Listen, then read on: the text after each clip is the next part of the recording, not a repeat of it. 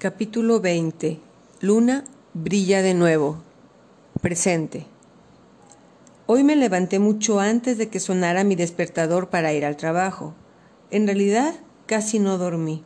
Mi cabeza no lograba conciliar sueño, ya que solo pensaba en todas las palabras e información que encontré en aquel libro. Es más, aún no sé qué voy a hacer al respecto. Quizá lo deje ahí en, en, ese librero por lo que me reste de vida.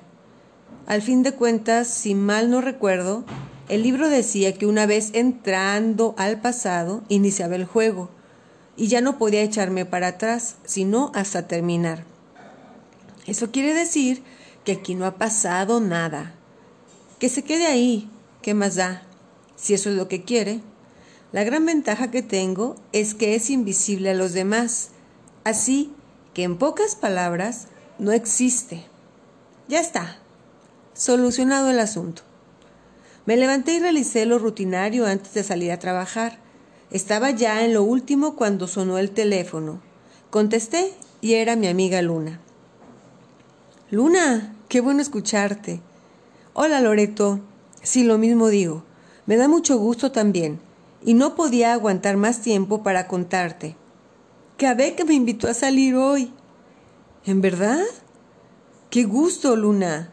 Mira, ya se veía venir, pero no pensé que tan rápido. Dime, ¿tú cómo te sientes al respecto? Es decir, recuerda que no puedes usar eso de un clavo saca otro clavo, ya que al final alguien pudiera salir lastimado. Lo sé, amiga, y no. Yo no podría usar a Kabek para curarme, o darle celos a alguien. ¿Sabes? Kabek en serio me gusta, y siento mucha química entre nosotros. No estoy forzando nada y todo está saliendo tan natural que me hace sentir muy bien. Me hace muy feliz, Luna. Sabes lo mucho que te quiero y si tú estás feliz, yo también lo estoy. Pero dime, ¿a dónde saldrán? Iremos al cine y después a cenar. Ya te cuento luego qué tal me fue. Te veo en el trabajo. Apúrate. No vayas a llegar tarde. Está bien, te veo en un rato más en el trabajo. Y de nuevo te digo Luna, que me encanta oírte así de entusiasmada y feliz. Lo sé, Loreto, gracias, te veo.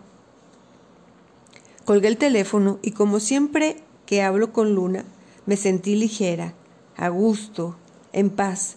Ella es una persona tan grandiosa que llena de paz y amor a todos los que ama. Salí de casa rumbo al trabajo. Esta vez lo hice caminando ya que tenía suficiente tiempo para llegar y necesitaba un momento de tranquilidad, de contemplar paisajes bonitos. Hola a todos, saludé en cuanto entré al trabajo. Dejé mi bolso en el espacio que me corresponde y me fui directo a buscar a Luna. Pero en el transcurso, Kabek me encontró.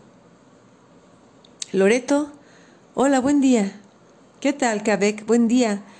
Yo no me atreví a insinuarle nada de lo que ya sabía, de la cita que tenía con mi amiga y eso, pero no hubo necesidad, ya que él fue quien inició la conversación.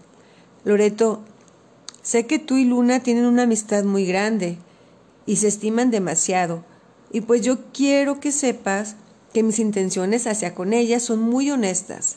Ella me gusta mucho y quiero algo en serio. Kabek, eres muy amable en decirme todo esto, pero realmente a la que se lo tienes que decir es a ella. Claro, Loreto, y lo haré, tenlo por seguro. No solo lo haré, sino que se lo demostraré de mil formas. Solo quería que tú estuvieras tranquila, ya que sé que es casi como una hermana para ti. Y después de lo que pasó con su anterior novio, necesitaba, no sé, aclarar mis intenciones. Eso es todo. Es verdad, Kabek, que Luna es como mi hermana, y créeme que me da mucho gusto que seas tú quien se convierte en su pareja. Bueno, digo, aún falta ver qué dice ella, ¿no es así? Sí es verdad, pero no me preocupo por ello, más bien me ocupo y, ¿sabes? Haré todo lo que esté en mí para conquistarla, ya lo verás.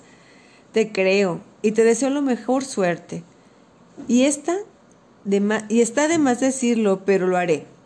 Mientras trates con amor y respeto a mi amiga y la hagas feliz, en mí tendrás a una amiga.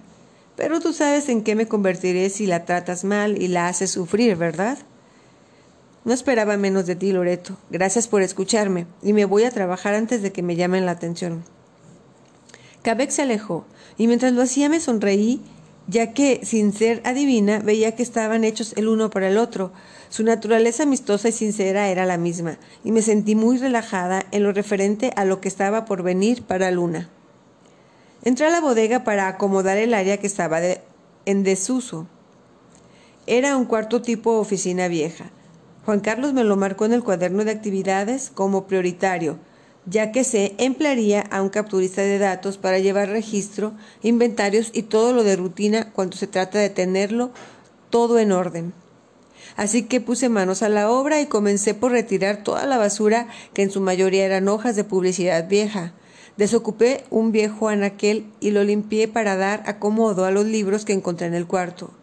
Ya después Juan Carlos lo revisaría y decidiría cuáles se, se, conservaban y cuáles no. Estaba tan concentrada en mis labores cuando sentí que alguien me habló por mi nombre dentro de ese cuarto. Di un grito, di un grito tremendo, di un grito y tremendo salto que casi me caigo al tropezar entre tantos objetos ahí tirados. Lo siento, Loreto, no era esa mi intención. Lo sé, perdóname, no puedo, no pude dormir bien esta noche. Tal vez lo sé, perdóname. No pude dormir bien anoche. Tal vez sea eso lo que me trae tan nerviosa.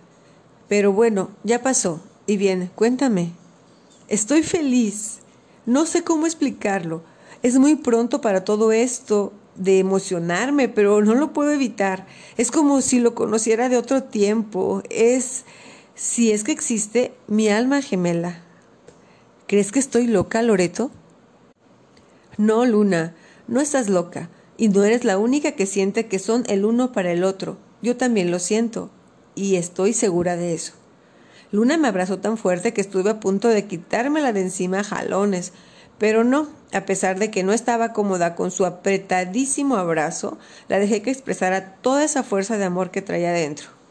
Te quiero, Loreto, quiero a todo el mundo. Sí, lo sé, yo también te quiero, pero ya regresa a trabajar, porque si no, estaremos desempleadas y la felicidad se nos disminuirá. Luna sonrió y salió de la bodega dando saltos como niña pequeña y repetía mientras se iba. Te quiero, Loreto. Te quiero. Yo suspiré profundo y retomé mis labores, y cuando estaba por terminar ya, volteé hacia el escritorio para recoger la franela sucia, y no pude evitar dar otro grito de espanto. Ahí estaba ese libro. Sí, al parecer no iba a quedarse en aquel rincón de casa olvidado por lo que me restaba de la vida. No, estaba dando guerra. No me dejaría tranquila hasta que entre en su juego.